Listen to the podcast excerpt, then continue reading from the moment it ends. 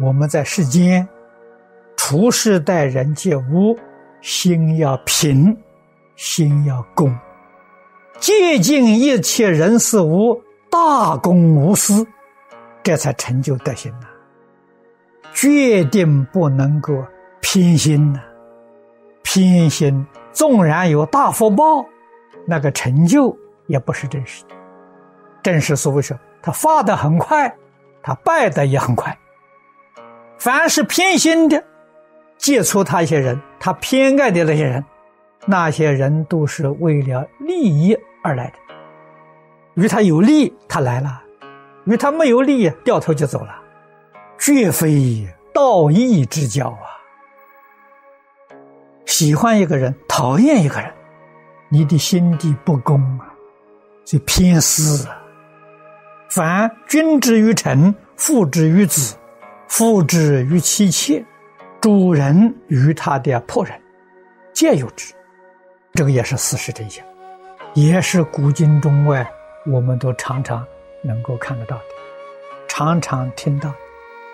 就是我们学佛了，在一个道场了，老和尚徒弟很多，信徒很多，也有偏憎偏爱，可见的这种烦恼习气有多重。你要是问说为什么会产生这个现象，不公平，没有平等性，所以才会有这个现象。我们看看古今中外的历史。特别是朝代的兴替，国家的存亡，在这个时候特别明显。在上位的人赏罚不平，所以极其民怨，最后到不可收拾的地步。小是一个家庭，一个小团体。今天说公司行号、商店的老板。对于你的员工奖惩，如果做到非常公平，下属员工必定对你心悦诚服，能为你效忠，为你尽力。如果赏罚不平，凭着自己的好恶，以这个标准来做奖惩，那人心就不服了。到最后一定是。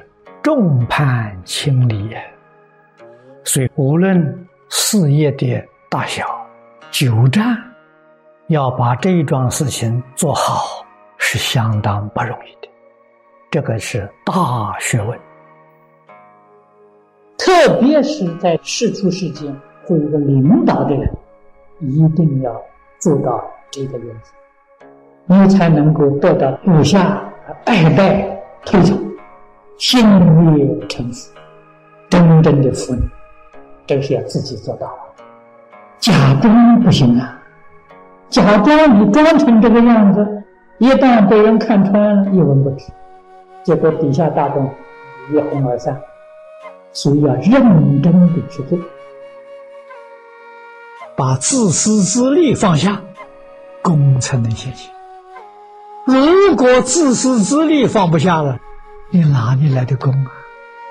所以，功是因呐，平是果，平是因呐，安是果，安是因呐，乐是果。真正要达到公平，不能不放下自私自利，要改自私自利。自私又怎么改呢？要改啊，大公无私。起心动念不要想自己，想别人，想我们的家，想我们整个公司全体员工，想这些，想我们的同行，想我们的社会，想我们的国家，想整个世界，心量就大。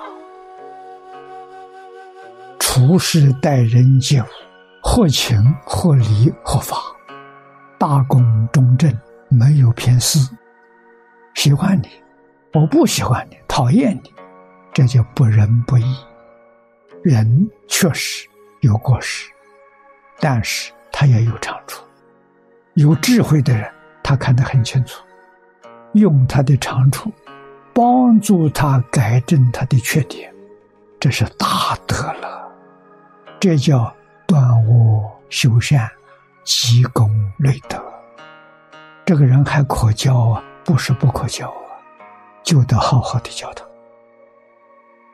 处事待人接物，真诚、恭敬、公平，让你感到很舒适，事情办得很顺利，吸引别人乐意跟你合作，跟你合作很轻松，很快乐，绝对不会有错误，绝对不会出麻烦，你放心，这个重要。